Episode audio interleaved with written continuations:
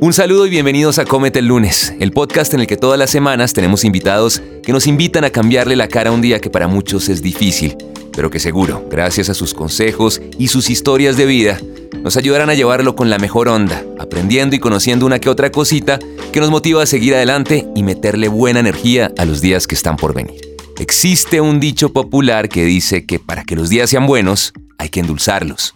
Y si es así, hoy vamos a tener uno deliciosamente bueno. Pues el tema de este capítulo gira en torno a un producto que no solamente es extremadamente rico, sino que su consumo en justa medida, aunque no lo crean, es bueno para nuestra salud, para nuestra piel, para el corazón, para el estrés y algunas personas aseguran que hasta enamora. Estoy hablando del chocolate, algo que seguramente para muchos de nosotros es una debilidad, pero que detrás de ese bocado delicioso que a veces nos tienta a comer de más, hay un sinnúmero de historias, de usos y de técnicas que nos morimos por conocer y, por qué no, aplicar en un futuro. Le damos la bienvenida a Humberto Celis. Él es chef experto chocolatero, además de repostero. Ha trabajado durante muchos años con una de las casas de chocolate más importantes del país y hace unas obras de arte con este producto que son para chuparse los dedos. Además, no solo porque saben delicioso, sino que visualmente son espectaculares. Humberto, bienvenido a Comete el lunes. Camilo, hola. No, pues quedo sorprendido con esa presentación. Muchísimas gracias. No, nosotros gracias a usted por venir y por estar acá. Cuénteme, ¿cómo le va con los lunes? Eh, son difíciles. Usted es de los que le da difícil. Sí, pero una muy buena taza de chocolate hace Nada que... un chocolatico no pueda arreglar. Así es. bueno, cuéntenos cómo empezó usted en este mundo del chocolate, porque, porque pues es un sueño para muchos niños, ¿no? Como decir que uno chiquito que no le dejaban comer chocolate, imaginarse que en su vida después va a trabajar con chocolate, pues es, un gran logro y creo que un sueño cumplido, ¿no? Así es, es realmente yo empiezo a analizar y me voy a unos años atrás donde salí del colegio y dije, bueno, ¿qué voy a hacer? Eh, me gustó mucho la aviación, me gustaba, pero revisando y demás los costos y demás, yo dije, no, esto está un poco difícil. Okay. Eh, siempre había en mi casa hecho pasteles, tortas. O sea, usted sí cocinaba eh, cuando joven o, más, más pequeño pastelería. Así es. Sí, sí, yo intentaba, mezclaba cosas y me salían bien. Ok, tenía como dicen por ahí la sazón, el... Así es. Entonces dije, un día estaba en el noticiero y mostraron una receta y dije, oiga, ¿por qué no me voy por este lado? ¿Pero siempre fue repostería o comenzó primero como...? Primero comencé en el área de cocina. Ok. ¿sí? Entonces dije, bueno, vamos, vamos a averiguar. Entonces empecé a averiguar y muy cerca ya empezaba eh, un curso una escuela eh, y dije, bueno, entonces lo hablé con mi papá y dije, bueno, ¿cómo le va a decir a mi papá que quiero estudiar cocina? Entonces... No es fácil. Sí, no, tal vez uno siempre tiene como el tema de que los papás quieren que uno lleve pronto unas carreras más... Más estables, como dicen, abogado, ingeniero, alguna cosa así. Así es, entonces dije, bueno, voy a decirles, estaban reunidos mis papás y les dije, ya sé que quiero estudiar. Entonces me, me mira y me dice, ¿qué quieres, hijo? Y yo, quiero estudiar cocina. Lo primero que me dijo mi papá y nunca se me olvida y es, ¿es lo que te va a hacer feliz?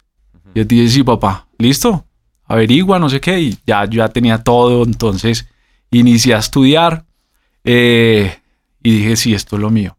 Empecé a estudiar, miré unas opciones de ir a estudiar a otro país con la misma escuela. Se me dieron las cosas, le dije a mis papás que siempre me han apoyado muchísimo y me dijeron, dale cuenta con eso me averiguaron. Yo no sé si quería que me fuera de la casa rápido. Pero eh, me, rapidito me fui a estudiar a Argentina. Eh, muy buena experiencia. Creo que fue la mejor decisión que pude haber tomado.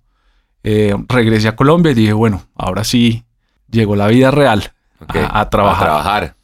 No es, no es nada fácil realmente estudiar. Esto es muy chévere, muy lindo, todo, pero cuando te enfrentas en una cocina bajo presión es otro mundo. Es un mundo exacto, muy competitivo también, ¿no? Porque las cocinas no hay tantas, no hay tantos, de pronto, pues sí hay muchos chefs muy famosos y muy conocidos, pero entrar a trabajar no es tan fácil. Hay que hacer el curso completo. Claro, claro. Y, siempre piensas, eh, y, de pronto las personas que de pronto están pensando en estudiar esto, es, es, muy bueno, pero siempre debes pensar que vas a empezar desde abajo, como todo.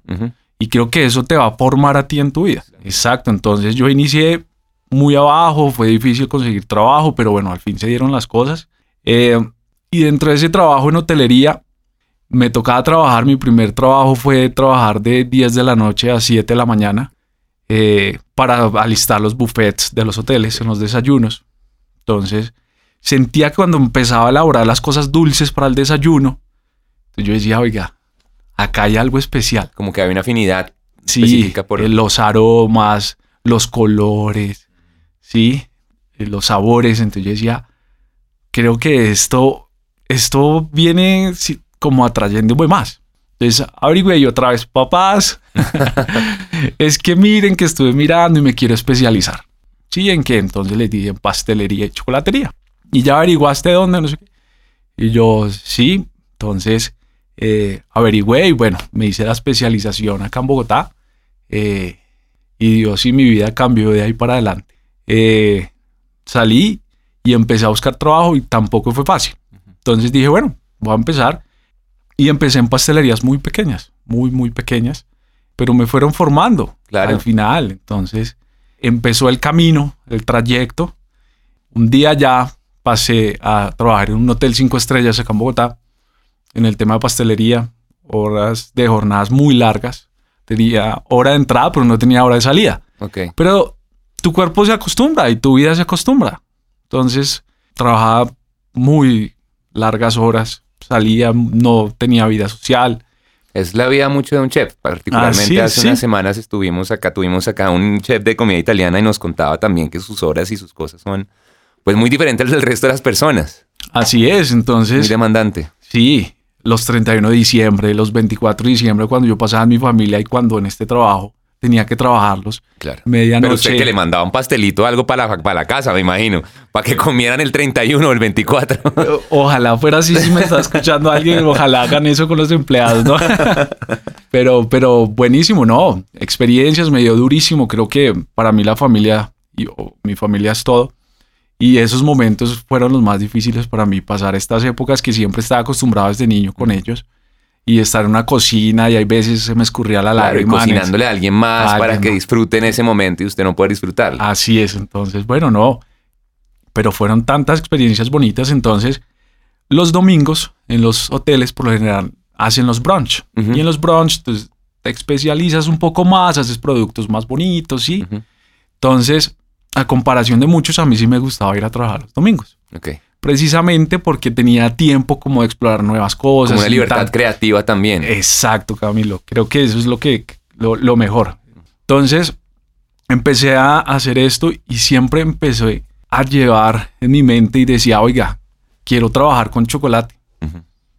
Y no sé, yo siempre he creído como en la ley de la atracción y creo que fue tanto lo que mencioné que un día recibí una llamada para Casa.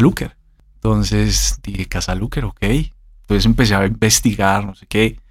Fui a la entrevista, se demoró un poco de tiempo, el lapso de la contratación, como tres meses, yo con esa ansiedad, hasta que ingresé a este hermoso mundo del chocolate. Y ahí empieza ya, y, pero usted ya tenía mucha experiencia obviamente con chocolate y ya lo trabajaba. Y, Claro, pero pasa algo, Camilo, y es que yo sabía trabajarlo, pero no sabía qué había atrás del chocolate. A veces vemos el empaque del chocolate, oiga, está buenísimo, pero ¿qué hay atrás de él? esa es una pregunta que, te- que creo que mucha gente tiene y, a- y, y a veces damos por sentado que llega el chocolate, ya sea en cualquiera de sus presentaciones, pero llega el chocolate y decimos, está rico, pero no sabemos de dónde viene, cómo sale. ¿Y de dónde viene el chocolate? Es la pregunta que le hago yo ahora. ¿De dónde sale? Exactamente. Entonces, cuando ingresé, empecé a conocer ya lo que fue el fruto. Entonces yo dije, oiga, qué verdad que era que yo siempre y dentro de, de- mis cursos, de todo, siempre se hablaba del chocolate europeo, que lo mejor, que el suizo, mejor dicho, y sabemos que son buenísimos, pero acá entramos a analizar de la clase de cacao que nosotros tenemos. Lo comparo rápidamente con el tema del café. ¿Por qué somos tan especiales en el café en el mundo? Por nuestra eh, zona trópica, eh, por la clase de, de- de grano que tenemos, que es la arábiga. Lo mismo pasa en el cacao y tenemos una de las mejores variedades de cacao En en, el Colombia. mundo. Sí, claro. Toda, rápidamente, el 100% de la cosecha mundial, eh, solamente el 8% es catalogado cacao fino y de aroma. ¿Qué significa esto? Esto es una certificación que da la Organización Internacional del Cacao que ese cacao cumple con unas bondades de perfiles aromáticos, sensoriales, muy especiales. Entonces pensamos y decimos, oiga, del 100% y, y nosotros en ese 8% cabe Colombia y estos países vecinos, Ecuador, Perú, Venezuela, y, y no valoramos. Y es donde conocemos y hemos escuchado de que lo mejor se lo llevan para afuera. Y yo quiero desmentir un poco eso porque lo que sucede es que no valoramos lo que tenemos. Entonces nosotros somos los que no lo consumimos y por eso se tiene que vender afuera. Es más o menos un poquito lo que usted así dice. es, así es. Creo que, que es lo que sucede y por eso eh, dije, oiga, vamos a empezar a ser embajadores del chocolate en Colombia. Sí, está bueno vender chocolate, pero es realmente una cultura que necesitamos de consumir chocolate. ¿Por qué? Porque siempre lo vemos, cuando hablamos de chocolate, lo primero que nos viene a la cabeza es una golosina. Sí, un dulce. Exacto. Exacto. Ajá. Pero detrás de él hay tantos beneficios, tantos beneficios, que al día de hoy consumir chocolate es una de las mejores opciones que tenemos en la alimentación. Pero ¿qué pasa ahí? Debemos saber qué vamos a escoger. Ok. Antes de que, de que vayamos a ese punto, porque es algo que me, me interesa muchísimo y, y- creo que nos interesa a todos, que es primero los beneficios y cómo escoger un buen chocolate, ¿por qué no nos regala rápidamente cuál es ese proceso que existe desde el cacao hasta el chocolate que, que, tenemos? Porque, porque mucha gente piensa, ve el cacao como una cosa, el chocolate como otra, como dos cosas, dos mundos, dos mundos que no, como que no conviven, pero pues claramente sí conviven, es, es lo mismo, pues tiene su proceso. ¿Cómo es ese proceso? Claro que sí. Primero, eh, el cacao debe estar situado, para cultivar cacao debe estar situado de, al nivel del mar, máximo, máximo hasta los 1200 metros de altura. La zona debe ser muy húmeda, un clima aproximado entre los 28, 30 grados, eh, con mucha vegetación, flora, fauna, eh, una tierra con muy buena materia rica. Entonces creo que debe adaptarse a muchas cosas para que pueda florecer eh, una un mazorca de cacao. Ajá. Exactamente, el árbol eh, tiene dos cosechas en el año, donde digamos que eh, el árbol de cacao, si no lo han conocido, es muy lindo porque empieza a soltar muchas flores, muchas flores muy lindas. Entonces, aproximadamente un árbol tiene de 6.000 a 10.000 flores, donde aproximadamente el 1% se vuelve en, en un cacao, Ok. porque el cacao nace de la flor. Entonces, ¿El cacao es una semilla como tal o va, va Imagínate a la que del café tiene- o una No. fruta como el café, perdón? digamos que imagínate una flor y los pistilos de la flor, Ok. ¿sí? Imagínate que de esos pistilos de- del centro empiezan a hacer el cacao. Entonces tú lo empiezas a ver súper pequeñito y se vuelve una vaina que llega a medir 21 centímetros. Entonces eh, nace de, de los troncos de, de- del árbol precisamente porque es muy pesado. Entonces, bueno, hay dos cosechas en el año donde el, el agricultor recoge eh, la mazorca de cacao como tal, como se conoce, en estado de maduración como cualquier fruto. Mm, ¿Cómo se detecta? Yo lo detectan mucho con colores. eh, y también de pronto si has ido al mercado y vas a comprar una maracuyá que la mueves un poquito Sí, a ver sí, si se mueve, pasa más o menos lo mismo. Entonces el agricultor recoge y ya una vez que tienen todo el cacao, entonces ¿qué van a hacer? Van a con, con una chita o un machetico, rompen esta cáscara y dentro de él lo vas a encontrar es como un estilo como de guanábana, de así, es un grano que está recubierto con una parte blanca que se llama mucílago. Aquí es el proceso más hermoso en el campo, la fermentación porque es un proceso muy natural. Entonces, ¿qué pasa? Ellos recogen todo este interior del cacao, lo llevan a unas cajas de madera, donde aproximadamente por siete días ellos van a estar moviendo este cacao. Esto puede llegar a alcanzar temperaturas de los 40 hasta los 60 Ok. grados natural, sin aplicar nada, simplemente en cajas selladitas, ojalá en un cuarto cerrado. Eh, y aquí es donde pasa todo el proceso. Porque digo que es la parte más especial porque la naturaleza es tan sabia y los microorganismos que hacen que esa vita de cacao se transforme en una coloración, eliminación de ácidos taninos y vamos a empezar a encontrar esos perfiles de aromas y sabores tan especiales que puedes encontrar caramelo, florales, anuesados, pero Y vas eso depende de la tierra, o sea, de la- del cultivo como tal, de donde se cultiva. ¿Esos sabores los da eso o los da la caja o los da como... es muy buena la, la intervención que haces porque básicamente van dos opciones. Nuestro país es tan tropical que tenemos superficies que se desarrollan diferentes tipos de sabores, que no es lo mismo tener un, un cacao de la región de Tumaco a la región de Huila. Varían totalmente sus aromas, sus sabores, precisamente es por la tierra, por lo que se cultiva, por el clima, por la zona geográfica. Entonces son tantas cosas que, que te aportan. Entonces primero vamos a tener la región de donde tienes. Y segundo, la fermentación hace que te genere esas características muy aromáticas. Entonces ahí es donde el agricultor, y, y es muy chévere porque en la empresa donde yo trabajo capacita a sus agricultores.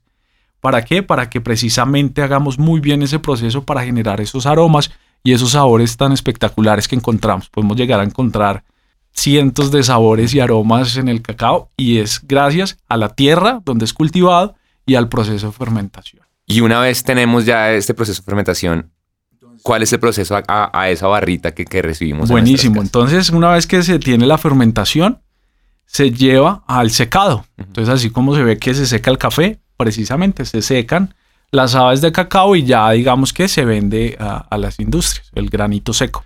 Eh, ya una vez en, fabricación industrial o artesanal, que también lo podemos hacer, coger esa habita de cacao, esa almendrita, y descascarillar. Quitarle esa cascarita que tiene y al- adentro va a tener una almendrita. Entonces, ¿qué va a pasar? Una vez que retiramos esa cascarita, va a quedar la almendra totalmente limpia. Aquí se va a tostar. ¿Sí? ¿Para qué? Para realzar esos sabores y esos perfiles aromáticos.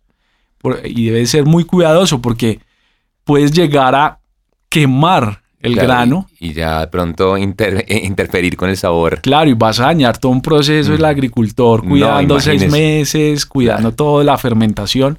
Entonces, cada paso debe ser muy exacto. Y, y aquí en la, en la tostión, creo que también eh, en la parte industrial, es una, se genera esos perfiles que también son tan importantes en este proceso.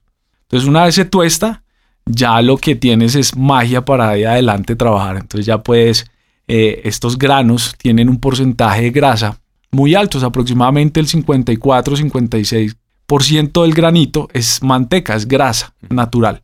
Entonces, ¿qué pasa? Cuando tú pasas esas habas, esos granitos, por fricción y calentamiento, vas a hacer que esa grasa se vuelva líquida. Entonces, ¿qué va a pasar? Vas a encontrar algo que se llama licor de cacao o masa de cacao, que si lo vemos es el extracto puro que tenemos de todo un proceso. Entonces, mira, Camilo, lo interesante es que aquí no hemos agregado todos han sido no procesos, pasado, ¿no? Eso es todo. procesos naturales, solo cómo cambiamos un grano o un fruto en cambios físicos, a un estado líquido. exactamente, para lograr algo. Y aquí es donde nace todo, porque Y de ahí ya uno puede hacer lo demás, me imagino. Claro, así es. Digamos que del licor de cacao tú ya puedes jugar y decir, oiga, de aquí ya puedo tener mucha variedad de productos. Sin ese licor de cacao, pues no vas a tener, digamos, en una industria, no, no vas a tener nada, Claro. ningún producto. Entonces ya aquí es donde el licor llevas a hacer chocolate. De ahí se lleva a hacer chocolate. Y cuando vemos estos chocolates que, eh, chocolates que tienen como porcentajes diferentes, ¿no? Porque está el porcentaje 80%, 90%, yo no sé. eh, Y entonces unos saben diferentes que otros. eh, eh, ¿Tienen que ver con la cantidad de licor o algo así? ¿O, o cómo, o cómo son? Perfecto, claro que sí. Entonces ya teniendo esta base, que es licor de cacao, y licor se denomina no porque tenga un porcentaje alcohólico, sino que pasó por un proceso de fermentación. En estado demás. líquido. también. Exactamente. Entonces, una vez que tenemos ese licor, ya tú puedes mezclarlo. Entonces, como tú mencionas, tenemos un, un chocolate que dice 70%. ¿Qué significa esto? Que tiene 70% de licor de cacao y el restante, por lo general, es azúcar. Entonces, llevémoslo ya a un ejemplo. Tienes un chocolate, digamos, de una región. Entonces, imagínate que tienes un son- 100%. De ese 100%, el 70% es licor y el 30% restante es azúcar. Así es. ¿Y leche a veces le echan o no? Claro, entonces tenemos tres categorías de chocolate en el mundo que conocemos: chocolate blancos, Sí. chocolates de leche y chocolates negros. Entonces el chocolate negro está compuesto por licor de cacao y azúcar y ya. Y, y bueno, le le pone extracto de vainilla, cosas Sí, que de pronto nos ayudan en más de industria. Y tenemos los chocolates de leche que ya entra a jugar un ingrediente que es la leche en polvo. Leche en polvo, azúcar y el licor de cacao. Y en el chocolate blanco retiramos el licor de cacao y lo que tenemos es manteca de cacao, o sea, la grasa Ah, natural. Ok, ok, ok. ¿Que de dónde sale la manteca? De un proceso que se le hace al licor de cacao. Entonces el licor de cacao entra eh, a una prensa donde tiene unas mallas muy finas que lo que hace es mucha presión, empieza a retirar la grasa y dentro de la máquina quedan los sólidos de cacao, que es lo que conocemos nosotros eh, comercialmente como las cocoas en polvo, ¿sí? que también preparamos bebidas. Entonces el chocolate blanco está compuesto por manteca de cacao, leche en polvo y azúcar. Eso está totalmente fascinante. Yo no, la verdad es que creo que desconocía bastante un poco este proceso. O sea, estamos acostumbrados, lo que decía, como a recibirlo en la casa y, no sabía que era un proceso tan, tan bonito como, por ejemplo, se parece un poquitico también al tema como el café, ¿no? Tiene un proceso similar. Me parece fascinante. ¿Cuáles son esas propiedades que tienen el chocolate? Porque entonces la pregunta es esa, porque muchas veces nos dicen que el chocolate sirve para esto, para esto, para esto, pero al mismo tiempo muchas veces nos dicen, oiga, pero no coma tanto chocolate. Entonces uno queda ahí como, ¿cuáles, cuáles son los beneficios y cómo se debe comer? Claro, Camilo, y, y- de pronto las personas que me están escuchando van a decir, uy, voy a comer mucho chocolate blanco. Pero realmente lo que hace que los chocolates no lleguen a ser tan saludables es los porcentajes de azúcar que tenemos dentro de ellas. Es digamos que es el primer factor que de pronto nos llevan a que el doctor diga, Bájele eh, el chocolatico". bájele al chocolate, prohibido el chocolate. Pero es porque en nuestro país, culturalmente, estamos muy acostumbrados al chocolate de taza, al chocolate del desayuno, donde los porcentajes de azúcar son muy altos. Entonces, digamos que a eso hace referencia y al mito de que comer chocolate me da dolor de cabeza y te genera todos esos paradigmas, pero es por un tema cultural que no conocemos. Entonces, ¿qué puedes hacer? Y, el beneficio. Entonces, acuérdate que hablamos de un licor de cacao y un porcentaje. Cuando yo consumo chocolates de más alto porcentaje, con menos cantidades de azúcar, pues vamos a tener muchos beneficios. ¿A qué se debe? A que el licor de cacao tiene entre, entre todas sus propiedades, tiene diferentes cosas como la feniletilamina. Eh, ¿Y qué es esto? Esto esto es un precursor ¿sí? que tiene nuestro cuerpo. Digamos que hablemoslo como una droga natural que genera nuestro cuerpo. Un estimulante. Sí, claro. Recordemos que todo lo que termina en ina puede llegar a ser un estimulante. Entonces, ¿qué pasa con esto? Entonces, digamos que eh, hablemoslo con relacionado al amor. El, el- el- el mito de los chocolates y el amor. O no sé si es un mito o la realidad, ¿no? ¿Por qué no? Es la realidad y es científicamente comprobado que el chocolate te genera esto. Entonces, imaginémonos que nuestro cuerpo, nuestro cuerpo de manera natural genera esta, este precursor. Estamos conociendo a alguien. Entonces, cuando estás conociendo a alguien, empiezas a sentir esa sensación de hormigueo y es porque nuestro cuerpo está desarrollando más esta sustancia. Pero bueno, lastimosamente, como llamamos, nos entusamos. ¿no? El amor no dura para siempre. No mentiras. Entonces aquí es donde nuestro cuerpo deja de realizar, de producir esta sustancia.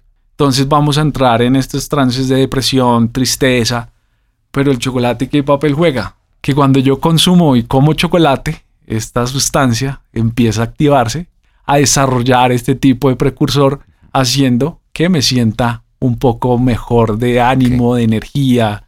Entonces mira que comer chocolate tiene ese primer beneficio y es de un poco con el tema de la salud de, venga, esto me va Un tema como de las emociones, ¿no? de las emociones. Entonces creo que ahí hay una parte muy importante porque últimamente lo que se ha vuelto es el tema de la de- depresión, el tema de, del estrés. Entonces el chocolate juega un papel muy importante. Tampoco es pues que se vayan a, se ponga uno a comer chocolate las 24 horas del día, porque pues tampoco, eso no va a mejorar los problemas sentimentales tampoco, pero me imagino que sí ayuda a que nos sintamos un poquito mejor. Claro que sí. Y digamos que también está muy relacionado a los antioxidantes.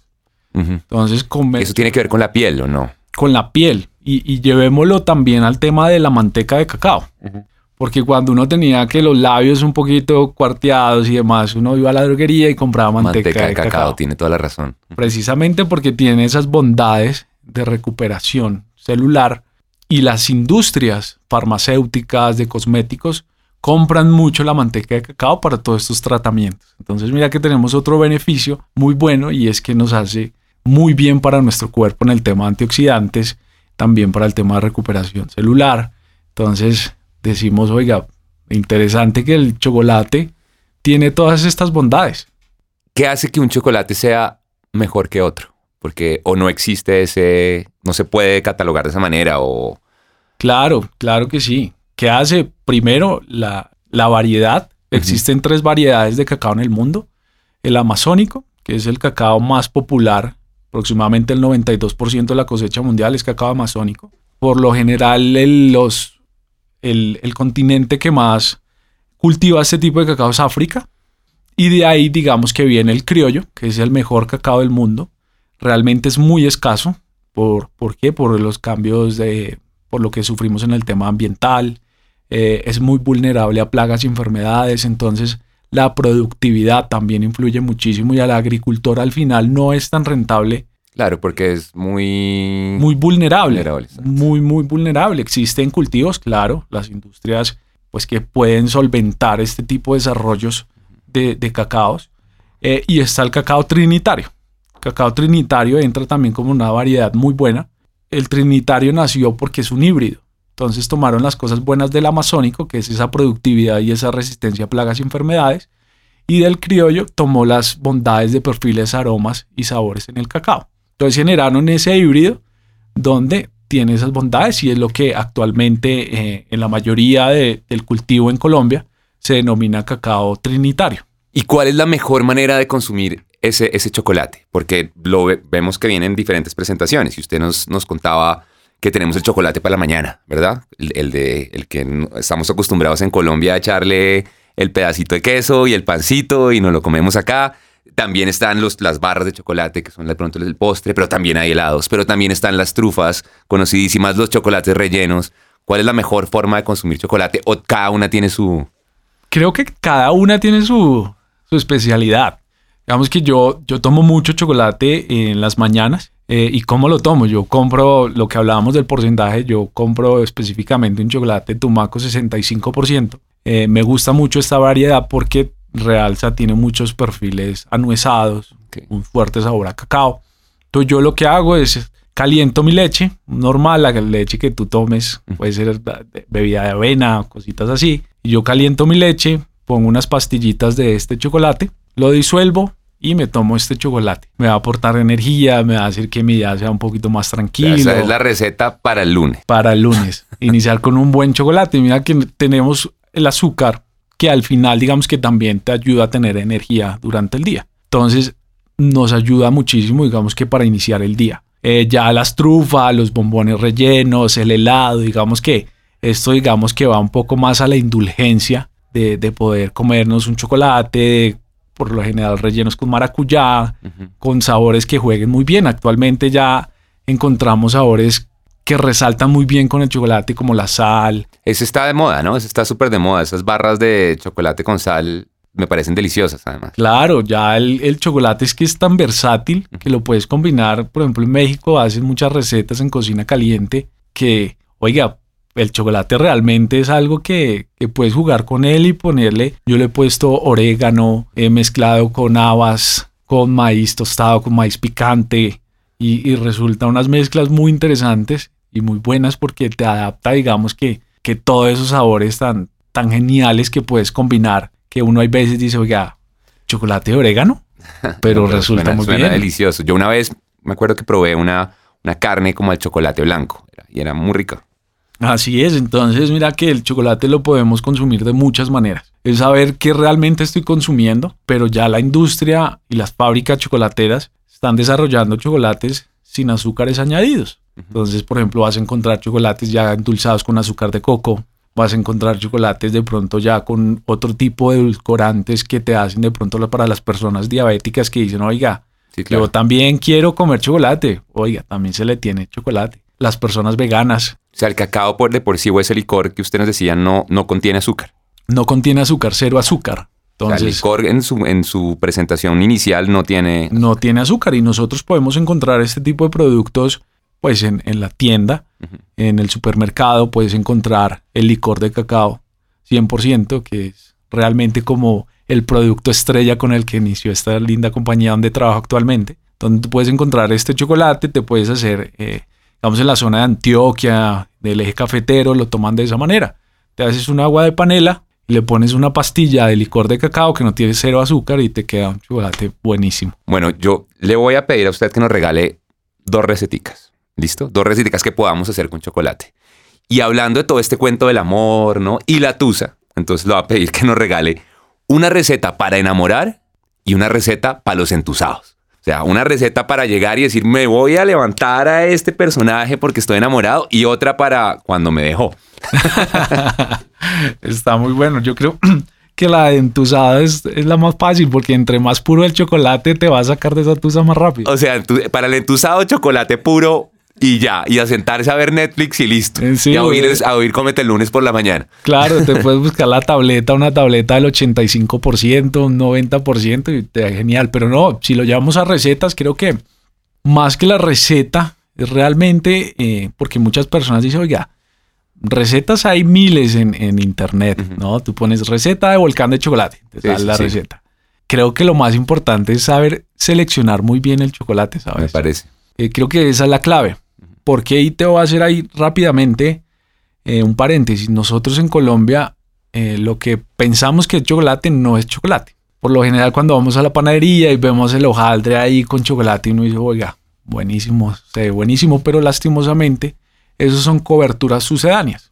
¿Qué significa esto? Que no son chocolate, no son chocolate. No es chocolate, chocolate. No es chocolate, chocolate. Lo conocemos como chocolate, pero estos ya tienen grasas hidrogenadas, generalmente de palma, ya no tienen licor de cacao, sino generalmente tienen cocoa en polvo, bastante cantidad de azúcar. Entonces digamos que nosotros, y es otro paradigma o otra cosa cultural que pensamos que es chocolate, entonces a eso le jalamos y comemos un montón, pero ese sí nos va a dar dolor de cabeza, que, que el acné, que de pronto me hace subir un poquito de peso. Entonces creo que lo primero es saber y conocer muy bien qué es chocolate. Y la manera más fácil es siempre que nosotros, digamos, no lo hacemos es leer la tabla de ingredientes. No mirar el tema y cuántas calorías me va a comer hoy, sino revisar los ingredientes que tiene tu, tu chocolate. Lo más importante es que tenga manteca de cacao y licor de cacao. Entonces creo que cuando tú aprecias y sabes seleccionar un buen chocolate, ya de ahí puedes partir para poderte hacer una muy buena receta, una salsa de chocolate, un buen volcán de chocolate, una buena ganache, para tal vez mezclar con helado. Entonces creo que eso, las cosas más importantes es saber seleccionar el chocolate. La receta principal es aprender. Y, y cómo mirando entonces los ingredientes y... Claro que sí, porque tú me dices, bueno, vamos a decir una receta, pero algo pasa en pastelería que, que es muy diferente, digamos, en chocolatería, muy diferente a lo que tú haces de pronto en cocina. En cocina tú sabes que te está quedando la salsa de pronto un poco saladita, pues le botas más agua, algo que te baje y súper bien. Pero en pastelería entonces eh, pasa algo totalmente diferente, es que debe ser muy justo en las medidas. ¿sí? Entonces por eso la pastelería a veces cuesta un poco porque si tienes que ser al detalle. Si te vas un gramo más de polvo hornear, esa vaina te sube y ¡pum! Te la baja al piso de uno. No, no sube.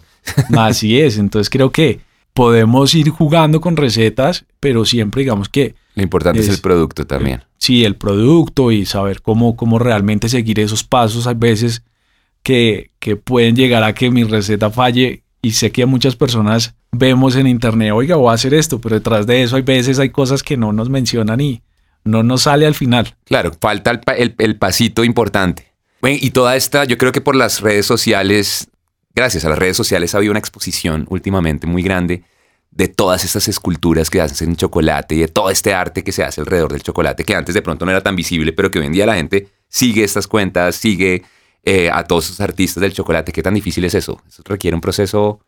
Claro, claro, trabajar chocolate, digamos que eh, genera muchas emociones, pero para eso se necesitan técnicas. Y actualmente hay chocolateros en el mundo que yo admiro demasiado, que hacen unas esculturas, hacen unos temas que yo digo, hombre, ¿cómo, cómo realmente... Un nombre para que la gente lo siga. ¿alguien? Uy, no, yo creo que el hombre más viral en, en este tema es Amaury Gushon, que lo admiro y que lastimosamente no pudo venir a Colombia, le iba a venir. ¿Ah, sí? Sí, iba a venir en el 2020, el año pasado, 2021. Y yo lo admiro porque ya este hombre le mete ingeniería y hace unas vainas que yo digo, oiga, ¿cómo se le ocurre? Y hay una serie en Netflix sobre él. Como su curso, ¿no? Sí, Escuela de Chocolate. Escuela de Chocolate. Que ganó un colombiano, ¿no? ¿Ah, sí? Sí, ganó. Ay, me les tiré la serie. No, pero bueno, no importa. no importa porque eso igual inspira a que la gente lo quiera ver. Exacto, entonces ganó un colombiano y realmente eh, en Colombia hay talento. Colombia hay mucho talento. Yo admiro también personas aquí en Colombia que son unos tesos. En el tema de escultura, yo no soy muy bueno en escultura porque tengo un problema y tiemblo mucho. Entonces voy a hacer una flor y esa vaina le va a poner el pétalo y se me rompe. Ok, ok. Bueno, pues ya para finalizar, eh, ¿por qué no le regalamos un mensaje a toda esa gente que quiere dedicarse a este mundo del chocolate? O sea, un mensajito, más que de pronto el tema del chocolate en sí es como a, a perseguir los sueños y hacer las cosas que les gustan. Lo más importante en esto es pasión. Si sientes pasión por trabajar chocolate, creo que de ahí en adelante todo se te va a hacer mucho más fácil. Si te gusta algo, siempre va a ser más fácil. Entonces creo que el chocolate y, más que el chocolate es como todo lo que estamos hablando la pastelería, la cocina. Si te apasiona, es lo tuyo. Y creo que siempre va a ser eh, ese plus, eso que te va a marcar la diferencia, es si realmente sientes que te da felicidad y es lo que te hace feliz, lánzate a hacerlo, porque sé que te va a ir bien, porque lo vas a hacer con agrado, vamos a tener altos, bajos. Oiga, yo sí sirvo para esto, al final creo que lo debemos pensar es si te hace feliz. Si te hace feliz, las cosas van a salir. Eso creo que lo más fundamental en la vida y es no perder a lo que seamos felices. Creo que a veces nos enfrascamos en los salarios, en muchas cosas, pero al final, pues es una frase de cajón, pero uno no se lleva nada al otro mundo. Lo que vives. Y lo que vives lo mejor es compartirlo con las personas que tú quieres, la felicidad y el chocolate te va a aportar todas esas cosas. Humberto, de verdad muchas gracias por venir a antojarnos, por compartir este delicioso mundo del chocolate, de verdad, porque no conocía su proceso y, salgo como enriquecido de esta conversación, se lo digo sinceramente. Eh, y pues por compartir su historia de vida. Eh, si lo queremos contactar, si lo queremos buscar, si queremos ver todas esas cosas deliciosas que hace, ¿dónde lo podemos encontrar? Claro que sí, eh, me pueden encontrar en Instagram como Junior, como del equipo que yo no soy de ese equipo. Junior Rayal Piso Celis, como mi apellido Celis. Eh, y ahí tal vez si pueden encontrarle, les daré tips, daré recetas, doy recetas y, demás cositas que, no son muy frecuente, pero, pero sí, sí lo estoy manejando ya. no tienen que entrar y antojarse porque hay unas cosas realmente ricas. Muchísimas gracias. Bueno, y a, ustedes recuerden que tenemos una cita la próxima semana en otro capítulo de Cómete el lunes. Un espacio que no sería posible sin el patrocinio de Atún Camps y su interés en que comencemos la semana con la mejor actitud y en muy buena onda.